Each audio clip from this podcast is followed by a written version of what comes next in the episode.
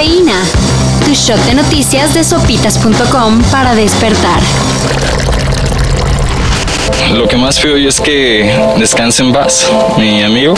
Que esto no quede impune, que el, el responsable que, que hizo esto realmente lo hagan pagar. El elemento de la Guardia Nacional que asesinó a un estudiante de la Universidad de Guanajuato solo porque sintió desconcierto e incertidumbre ya fue puesto en libertad. El juez decidió no vincular a proceso al uniformado y ahora solo se le acusará de tentativa de homicidio, ya que recordemos, en el hecho ocurrido en Irapuato también resultó gravemente herida una joven. La Universidad de Guanajuato ya expresó su rechazo a la decisión. Y lo que tiene que haber es mayor prevención y mayor seguridad de proximidad con la comunidad, no, la no la militarización. Y la CEGOP pidió que se garantice el acceso a la justicia. Tras los casos de agresiones, varios grupos se han movilizado en redes para tratar de brindar apoyo a mujeres que sientan que están en peligro. Pero aguas, porque hay quienes se aprovechan de la situación. Eso lo vivió Alicia, quien confió que en Facebook se anunció que motociclistas portan un listón morado como señal de que pueden ayudar. Y ella, confiada de eso, aceptó el aventón de una persona, solo para descubrir que la verdadera intención del biker era secuestrarla. Por suerte, Alicia logró escapar y contar su historia las muestras de lo que muchos califican como rusofobia se siguen extendiendo en el mundo. Ahora fue en el torneo de Wimbledon, donde los organizadores vetaron a tenistas rusos y bielorrusos. Al respecto se pronunció el campeón Rafael Nadal. Es una cosa muy injusta para ello, hay mucha desgracia con todo lo que está sucediendo que al final lo que ocurre en nuestro deporte no tiene prácticamente ninguna importancia cuando hay tanta gente muriendo y sufriendo.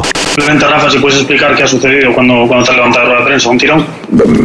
Me he preguntado a ver si estaba bien preparado y se ha demostrado que no.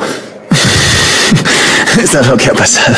Por su parte, los tenistas excluidos del torneo están considerando la posibilidad de demandar a los organizadores. Este fin de semana, Paul McCartney inició su nueva gira mundial y aunque en tours pasados ha rendido homenaje a los Beatles fallecidos, lo nuevo es ver a Maca cantando a dueto con uno de ellos.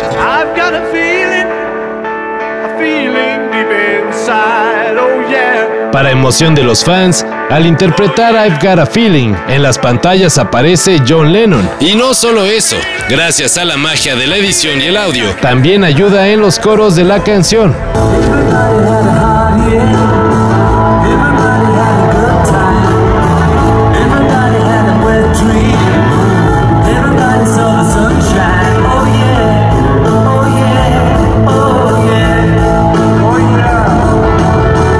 Como suena en el ya legendario concierto de la azotea de Apple Corps. Momentazo que esperemos pronto sea ejecutado en nuestro país. No es por dárselas a desear, pero la CDMX es una de las ciudades más sensuales del mundo. Santa Filomena, ándele sea buena. Santa Preciada, no sea pesada. Santa Estela, ay, ya ni la muela.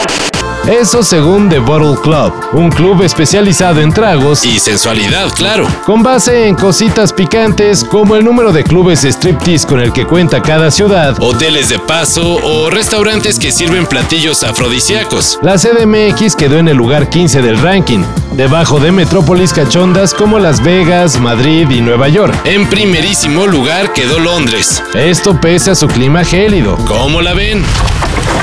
Todo esto y más de lo que necesitas saber en sopitas.com. Cafeína.